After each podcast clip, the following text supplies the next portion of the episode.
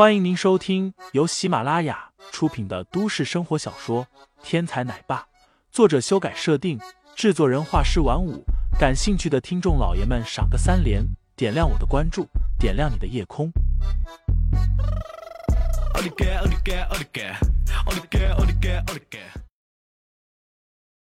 第一百五十二章，陈月的麻烦下。陈月不屑道：“你男人什么德行？你不清楚吗？我们是韩氏集团的员工，集体出来旅游，真闹起来对你们不好。”陈月心善，到了这个时候，心中还是想的警告为主，不然的话，一声呼喊，二百多人一起出来，光泼墨也能将眼前这几个人淹死。不过他的好意，对方显然不领情。只听胖女人疑惑道：“韩氏集团很牛吗？”一旁一个随从答道：“明珠市的企业，武术是家韩家的产业。”胖女人不屑的撇了撇嘴道：“一个本土企业也好意思在我面前显摆，武术世家又怎么样？能比我们萧家更厉害？全都上，给我撕烂他的脸！”然后把人扔到海里去。萧家也是个大家族，在全国的武术世家传承里面，地位要比韩家高得多。所以胖女人行事肆无忌惮，尤其在这个船上，自己可是船主的贵宾，就算是杀个把小角色，船主也会想办法把事情压下去的。大家都知道海里有不可测知的危险，只要这个女人是失足落水。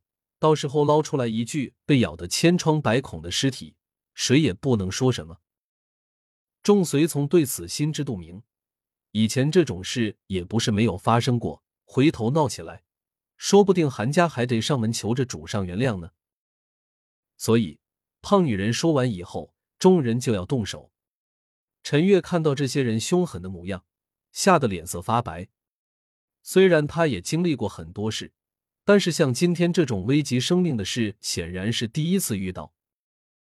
正在危急的时候，一个懒洋洋的声音响了起来：“萧家厉害不厉害，我不知道，但是今天有些人注定要到海里游上一圈了。”林飞、陈月一听声音就心中一喜，如果不是自己被人包围着，陈月此时都想冲过去投进林飞的怀抱了。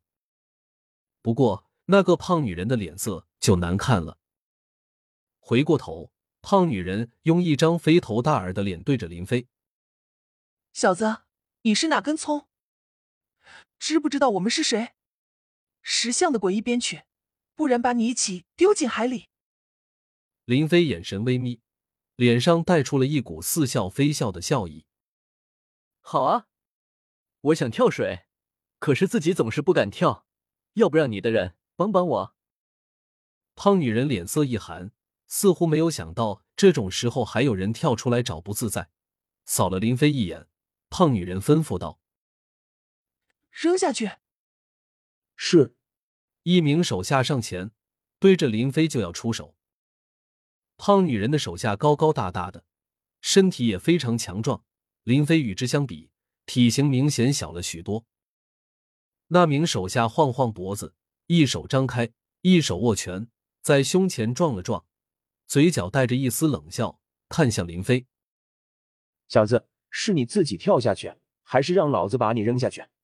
林飞眼神微微眯起，道：“我胆子小，你来帮我吧。”“好，敬酒不吃吃罚酒，给我下去！”